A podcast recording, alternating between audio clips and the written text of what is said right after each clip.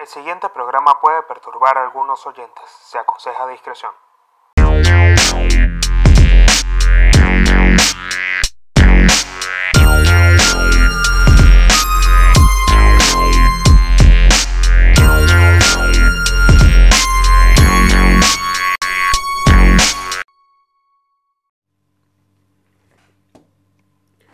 Bienvenidos a un episodio más de Códigos de Honor con El Pablino.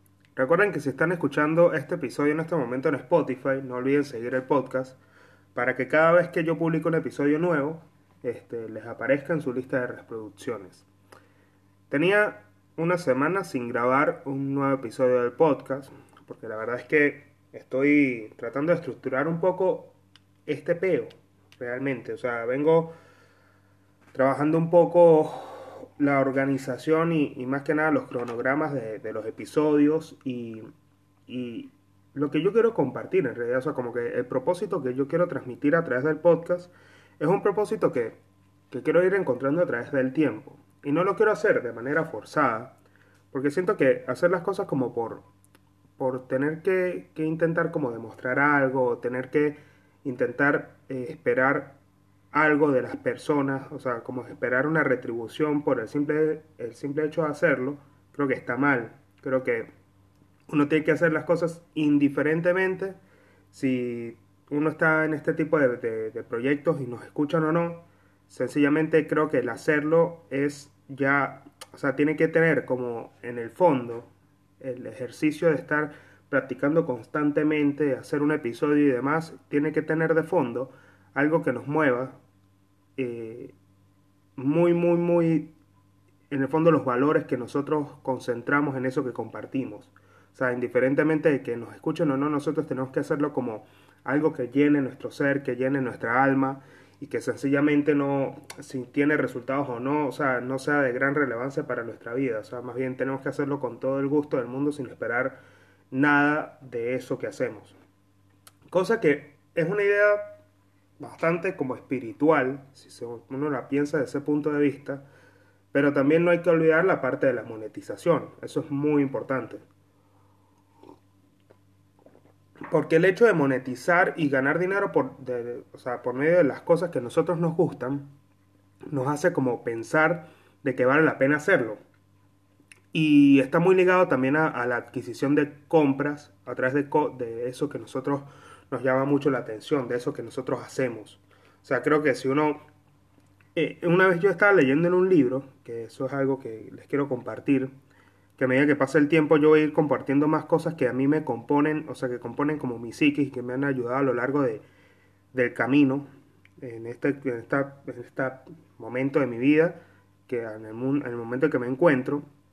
Y hay cosas que por lo menos yo leí en un libro, de que el hecho de estar comprando cosas materiales para nosotros de alguna forma este, sentirnos bien o cómodos, atiende mucho al hecho de que nosotros estamos intentando llenar vacíos emocionales con esas cosas que compramos. Esto yo lo he hablado anteriormente en algún episodio del podcast, pero me gustaría profundizar un poco en esta idea porque nosotros tenemos que definir muy bien lo que es el propósito de vida que nosotros queramos tener este, para poder identificar por qué estamos comprando cosas materiales para sentirnos de determinada manera, tomando en cuenta de que las emociones del ser humano son algo como muy efímero y nosotros siempre vamos a estar en la búsqueda de ellos, en la búsqueda de la sensación de placer, en la búsqueda de la sensación de, sentirnos bien con cada cosa que hacemos, este, para evitar, estar constantemente evitando el dolor.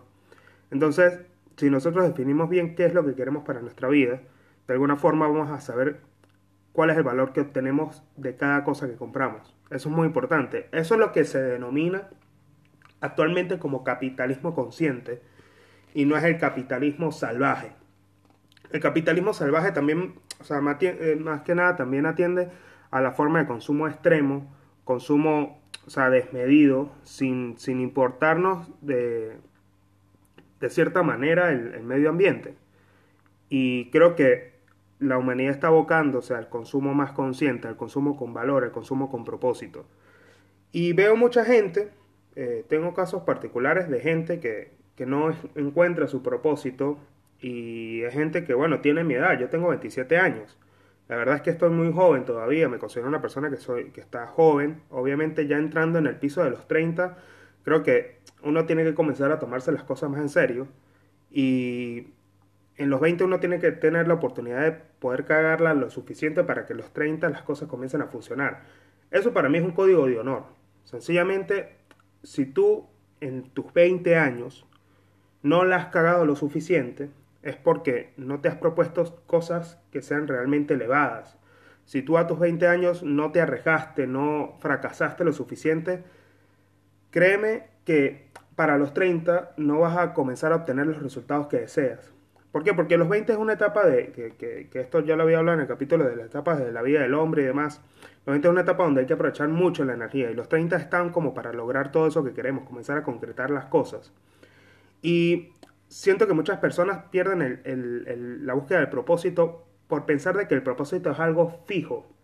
Pensar que el propósito es algo que, que está y que es como, como un título que se le pone a un capítulo de nuestra vida o al final de, nuestra vida que nos va como siempre guiando, como un título que tenemos siempre en la mira y que si nosotros no nos damos cuenta que, eh, que ese título puede ir cambiando, o sea, va a ir cambiando constantemente y que nosotros vamos a ir cambiando de pensamientos, vamos a ir cambiando de sistema de creencias, nosotros podemos como llegar a perder ese camino, porque el título va a seguir siendo el mismo, pero va a ser como digamos las modas.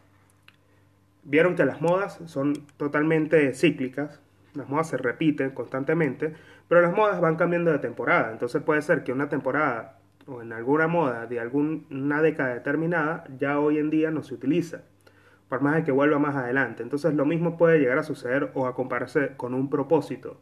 Si nosotros con el, el propósito que nos planteamos como seres humanos, de alguna forma, nosotros no lo adaptamos a nuestro nuevo sistema de creencias y lo vamos modificando a medida que pasa el tiempo, lo vamos renovando y lo vamos cambiando de título, cambiándolo de nombre, nosotros nunca nos vamos a sentir llenos porque sentimos que ese propósito no lo estamos encontrando y es porque el mundo cambia, las cosas cambian y nosotros cambiamos.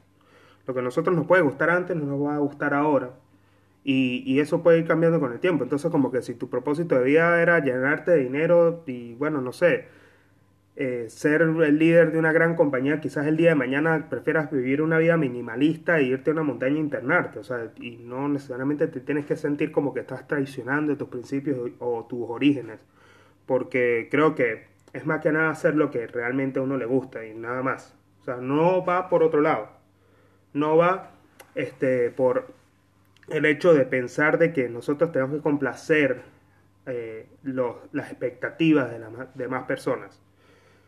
Si bien uno, hay dos, creo que hay dos formas de tratar de, de lograr las cosas cuando uno las dice a las demás personas.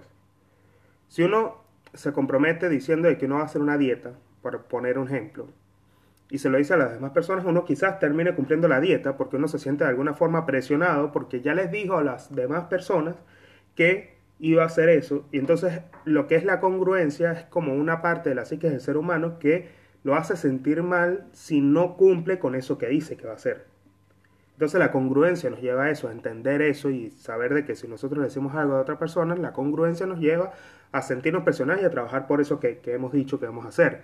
Pero también está la parte de que podemos irnos mucho como de boca y decir cosas que las demás personas no necesitan saber de nosotros y que nosotros deberíamos hacerlas en silencio para que realmente se terminen concretando.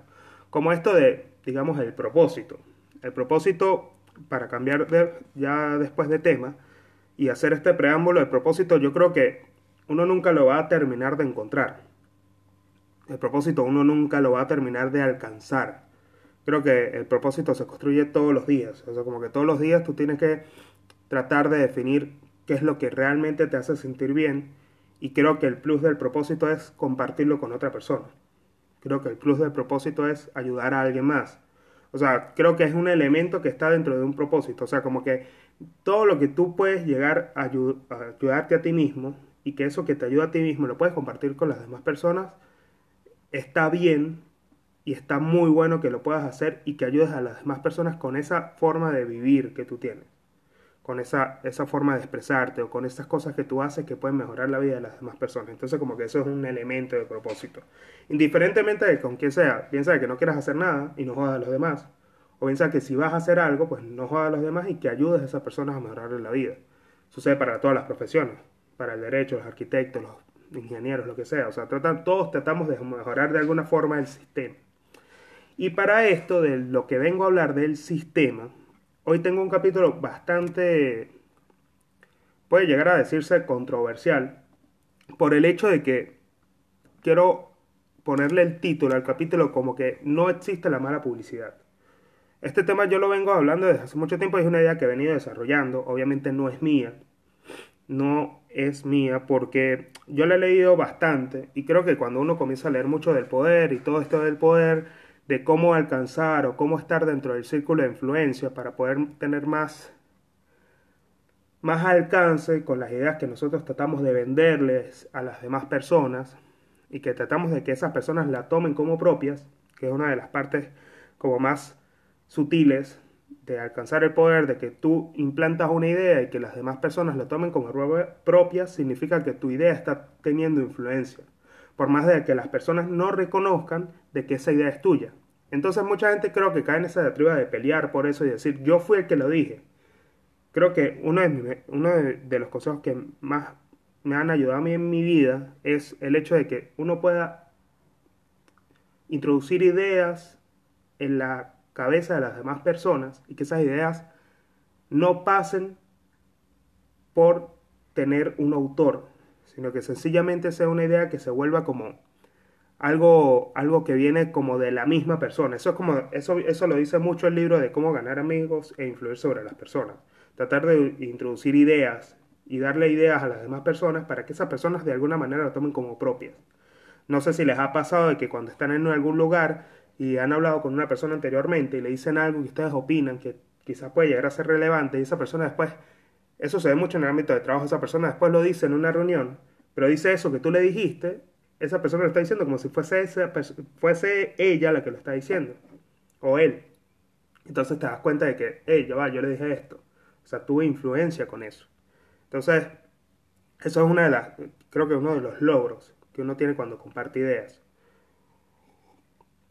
Pero este tema de la mala publicidad viene dado principalmente por el hecho de que les voy a poner un ejemplo. muchos casos, muchas de las cosas que están pasando actualmente con el tema de Kanye, no sé, bueno, obviamente que ya todo el mundo sabe que el tema de Kanye este, está sonando en todos lados porque el carajo sube, sufre de un trastorno de bipolaridad aguda o crónica, no sé, o sea, bien el término en este momento como es, pero el tema de Kanye es que es un carajo que se acaba de postular a la presidencia de los Estados Unidos y que dejó su carrera artística para postularse a la presidencia de los Estados Unidos. Y yo como que he peleado mucho con mi mamá porque ella está en una postura de que los raperos y demás y, yo estoy como en una postura de que me gustaría ver esa disrupción en, el sistema de gobierno de, algún país, de que una persona que venga del mundo del arte, de, que sea principalmente rapero, que es una persona que está como en constante rebeldía con el tema del hecho de sus canciones y demás, este logre ganar la presidencia para mí resulta realmente interesante. Pero a Kanye se le está viniendo, se le viene haciendo una muy mala publicidad por cosas que él ha hecho. Que él ha hecho, que él ha dicho públicamente y bueno, su esposa en este momento como que hace poco lo acaba de, como que acaba de pedir disculpas por su situación psicológica y que bueno, que se va a tomar como los requerimientos necesarios para que él pueda estar tranquilo y para que él pueda como volver a la normalidad y justo pasa cuando él se está lanzando a la presidencia de los Estados Unidos. Pero, este, si ustedes conocen esto de que la mala publicidad no existe, se van a dar cuenta de que su popularidad el día de mañana, cuando acabe todo, como esta marea alta con la, la que está pasando, va a aumentar el triple de lo que la tiene ahora. Bien sea para que las personas lo vean de buena manera o de mala manera, pero su popularidad va a aumentar un montón. Y esto se, ha venido, o sea, eso siempre las personas del marketing, las personas de, la publicidad lo saben.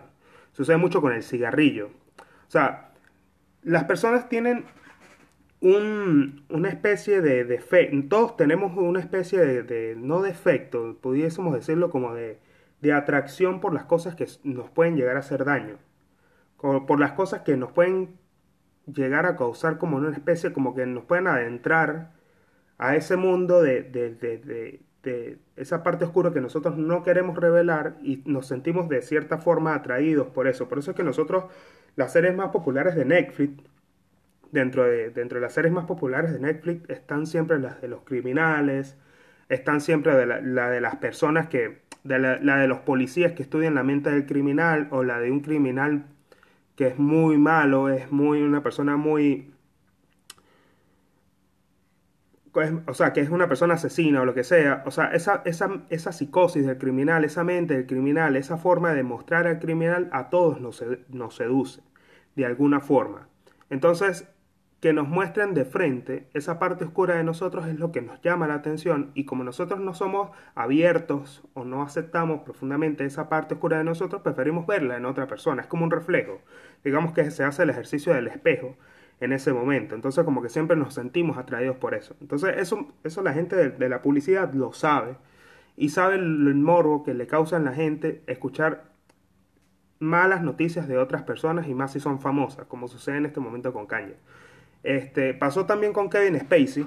Eh, si ustedes supieron el caso de Kevin Spacey, el carajo lo que pasó fue que a lo que hubo muchas denuncias de, abuso sexual por, por, parte de él que le hizo a un, masajista, a una enfermera, al esposo de la princesa de Noruega que, que, se suicidó, este, y dos casos más de, una, de otro actor, y también creo que hay el caso de un repartidor de pizza, eh, que para la década, cuando Kevin Spacey tenía, no sé, como 24 años, también como que abusó sexualmente de él.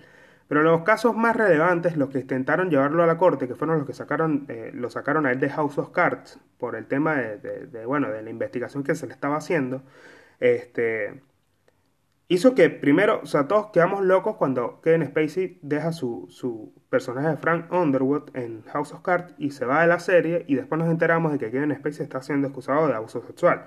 Y no solamente por parte de una persona, sino por parte de varias personas. Pero claro, los casos no fueron dándose en el mismo momento, sino que fueron, o sea, eh, pasa como en el movimiento Me Too, que cuando una persona revela una sola cosa, que ha pasado con muchos artistas, creo que esto también es como parte de una agenda, eh, que va, porque no se ha visto, o sea, los casos se han visto en muchas personas que son de alta popularidad en Hollywood, o sea, y muchos de los casos, no digo todos, pero muchos de los casos terminan dando de que son denuncias falsas o son acusaciones falsas, pero en el caso de Kevin Spacey, ninguna se pudo corroborar bien qué fue lo que pasó, porque de alguna forma todos terminaron muriendo. O sea, el de la, el esposo, ex esposo de la princesa de Noruega terminó suicidándose, el masajista no, nunca se supo el porqué de su muerte, este, la enfermera que lo había denunciado a él, que fue una de las denuncias como más fuertes que hubo, la, eh, la tipa en realidad sufría como de un trastorno psicológico y era como también tenía un trastorno de bipolaridad bastante fuerte, entonces como que Kevin Spacey la denunció a ella más, más bien de acoso, porque la vivía llamando, recibía amenazas, hasta amenazas de bomba. Entonces, nada, las investigaciones como en ese momento comenzaron a cesar por, por la conducta de, la persona que era, eh, digamos, la llamada víctima, que al tiempo terminó muriendo en un accidente de tránsito y la persona que la atropelló nunca, o sea, como que no se fue de la escena del crimen tampoco, o sea, no se dio la, a la huida. Pero todo esto terminaron siendo de que todas las personas que acusaron a Kevin Spacey lo, no, o sea, no, no terminaron concretando esa acusación, nunca llegó a materializarse alguna sentencia en contra de él y todos los casos se desestimaron. Pero todos terminamos siendo como atraídos directamente por la actitud de Kevin Spacey y eso lo que hizo fue aumentar totalmente su popularidad. O sea, es un cargo que actualmente, que en su momento fue uno de los, de los actores mejores pagados de Hollywood, este, terminó siendo como adquirió una popularidad bastante vasta después de esto. Y todo el misterio que lo envuelve hizo que él fuera más popular, tomando hacia el punto de que él ya va a volver a regresar, está volviéndose, o sea, está preparándose para regresar de nuevo a las carteleras de Netflix eh, con series, una serie bastante potente y que viene también eh, en torno a lo que es el poder, como pasó con House of Cards creo que, de alguna forma pudiésemos decir que, me, atrevo a decir que, él puede llegar a interpretar su propio personaje en esta serie. y que de alguna forma todo esto que pasó a, su alrededor le sirvió para, o sea, le, le, sirvió más que nada para aumentar de alguna forma la atracción que los televidentes tenían por él. O sea, que el morbo los motivó para eso. Y creo que lo mismo va a terminar pasando con Kanye. O sea, pasa con todos los políticos y pasa con todos, con todas las personas que de alguna forma entran como en esa, en esa, en esa cadena de mala publicidad. Pero hay que tomar en cuenta que la mala publicidad de alguna forma eleva nuestra exposición al mundo y a los medios. Entonces como que si nosotros de alguna forma tenemos algún pasado o alguna, o sea, que, tenga, tenemos algún dato del pasado que ha sido revelado actualmente por medio de una exposición e investigación de nuestro perfil en el mundo social y es público, creo que no hay de alguna forma que hay que sentirse mal por eso que está sucediendo y que están hablando de nosotros. Porque al final la exposición termina relevándose y las personas van a terminar hablando de nosotros para atraer más clics. Entonces, todos los, eso también atiende mucho al tema de los malos comentarios en las redes sociales, que también elevan la popularidad. O sea, como que los haters son una parte de las redes que son necesarias para que la red social, o sea, primero viva y segundo para que las personas que tienen un alto índice de popularidad se mantengan. O sea, porque no todas las personas lo pueden amar. Y los haters, de alguna forma, con, con su crítica, digamos, constructiva, porque por más que intente destruir a la persona, siempre y cuando no vaya de los límites de, de, de, o sea, de las redes, y pase a lo físico, obviamente este, nos van a ayudar con esos comentarios negativos. Nos van a ayudar con todo eso que vienen diciendo de nosotros. Elevan de alguna forma nuestra popularidad. Y esto a mí, no sé, yo siento que eh, yo siempre, yo pensándolo bien, siempre me he visto rodeado de mala publicidad, porque yo me porté muy mal cuando estaba en el liceo, me porté bastante mal. Y, o sea, me portaba mal porque era muy rebelde no entraba a clases, me juntaba, tenía como una especie de pandillita. Y todo, todo, de todas las personas que estuvieran conmigo, pues lo saben, ¿no? Este, nosotros tenemos como una especie de, de, grupo con el que cual nos juntábamos a beber, a fumar, a hacer, o sea, de todo, cualquier locura de adolescente. Y eso como que terminó haciendo de que nosotros fuéramos muy conocidos en la zona donde nosotros nos las pasábamos, porque era como un grupo. Pero entonces toda esa mala publicidad que se generó alrededor de nosotros hizo que aumentara nuestra popularidad hasta el punto de que todo el mundo nos conocía. Hasta el punto de que a mí una vez, o sea, eh, a mí una vez me grafitearon mi nombre fuera del, del, colegio. O sea, como un comentario de un hater fue y agarraron y grafitearon mi nombre fuera del colegio para que yo lo viera. O sea, pero era porque ya había una exposición y ya había como una habladuría de toda nuestra conducta, que nos entramos a golpes, que era como una especie de pandilla dentro del lugar donde estábamos. Entonces como que eso aumentó mucho la popularidad. Por eso también es que el tema del Pablino también viene de ahí, obviamente.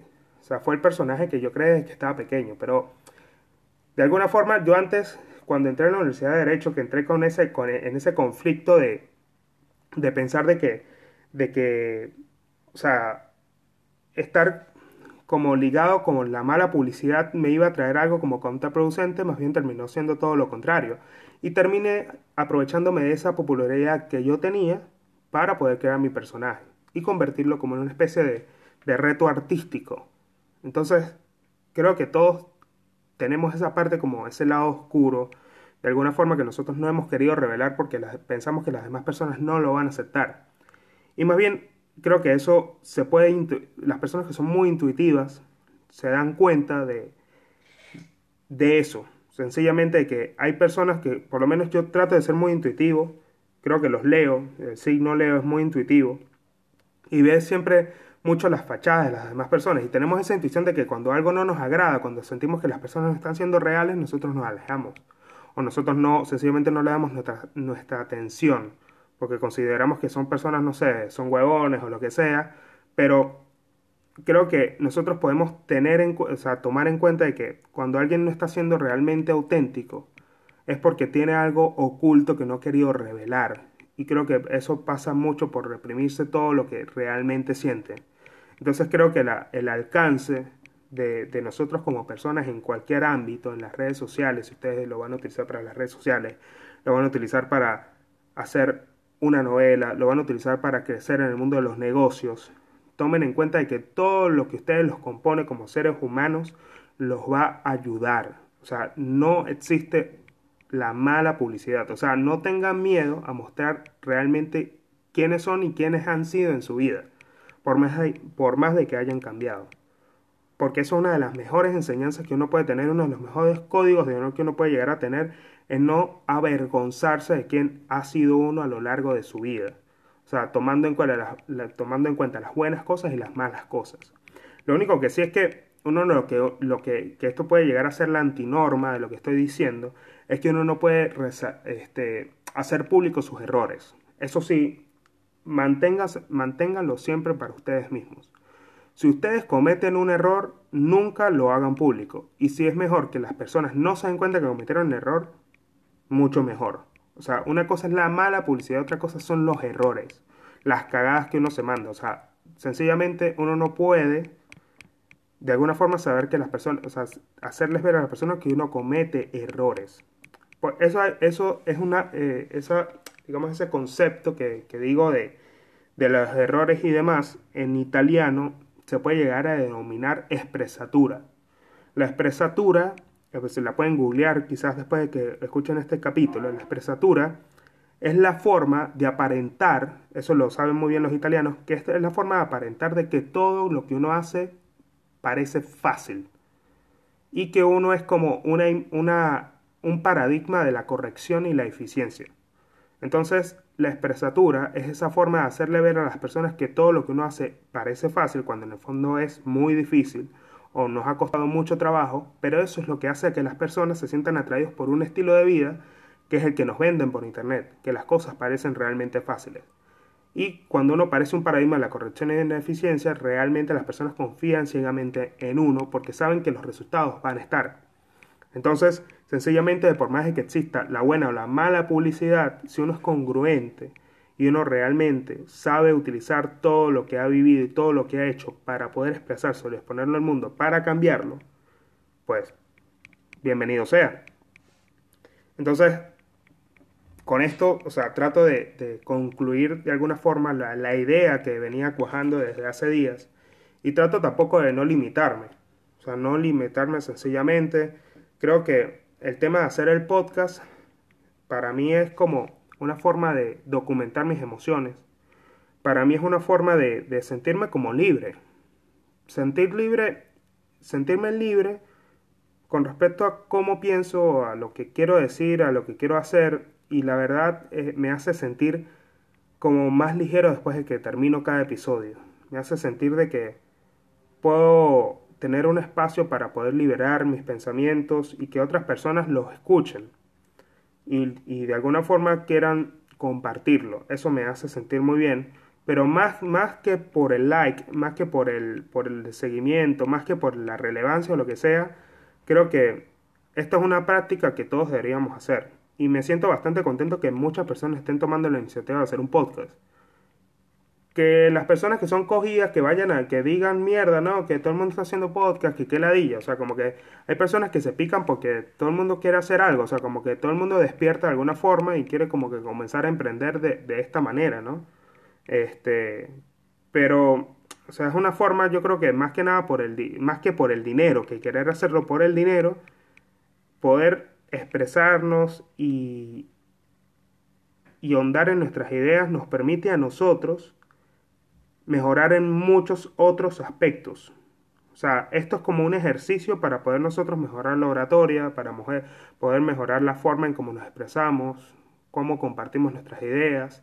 Y si el día de mañana a ustedes les toca hacer una exposición, les toca hacer, les toca hacer algo con el cual tengan que enfrentar ese miedo a hablar y hacerlo en público, creo que esto les va a dar una antesala para que ustedes lo hagan de una manera mucho más fluida y créanme que cuando uno comienza a expresar mejor sus ideas, bien sea que las escriba o que las diga o que las documente, como hacía eh, Marlon Brando, Marlon Brando agarraba y, claro, para esa, para esa época, imagínense, para la época de Marlon Brando, entre los años 1940 y 60 y 70, para la época de Marlon Brando, este, realmente no existía más que la radio pero no existía el formato de podcast y este carajo lo que hacía era grabar sus conversaciones, o sea, como que en el espacio de su casa lo que es sentarse con una grabadora y grabar y grabar y grabar su opinión acerca de muchas cosas Y esto terminó dando de que, la, o sea, que fuese uno de los mejores actores de, de Hollywood para esa época, ¿no? O sea, como una persona bastante intrigante también, ¿no? La mala publicidad que se le hizo a Marlon Brando. Y bueno, imagínense, o sea, solamente interpretar el, papel del padrino ya como, como mucho para la cultura. Pero, o sea, era un ejercicio que él practicaba constantemente. El hecho de, documentar su, su voz, sus emociones, sus pensamientos, sus creencias. Y está muy bueno eso. O sea, de verdad que uno tiene que agradecer a la época que nació ahora, que es una época que nos permite tener estos alcances de la tecnología para poder buscar la forma de nosotros sentirnos mejor. Y eso está muy bueno. Así que nada, no tengo más nada que decir, no tengo más nada que, expresar. Este, y les dejo, los dejo con esto. O sea, realmente piénsenlo, búsquenlo y véanse una serie que estoy viendo ahora en Netflix que se llama La Ciudad del, Miedo, que es la, guerra de, la mafia con el estado de, estado de Nueva York. Muy bueno. En el próximo capítulo voy a hablar de eso cuando la termine de ver, para dar como mis opiniones generales acerca de la serie. De la, bueno, de la serie documental, porque es todo lo que pasó con la mafia en los Estados Unidos, las cinco familias del crimen organizado en Nueva York.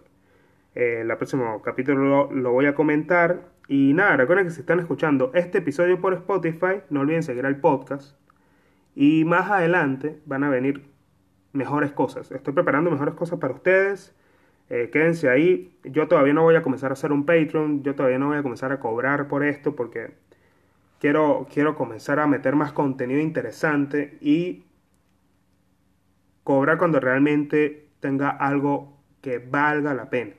Pero como es un camino de construcción, todo lo hacemos con paciencia en este canal. Así que no lo olviden. Nos vemos en el próximo episodio. Bye.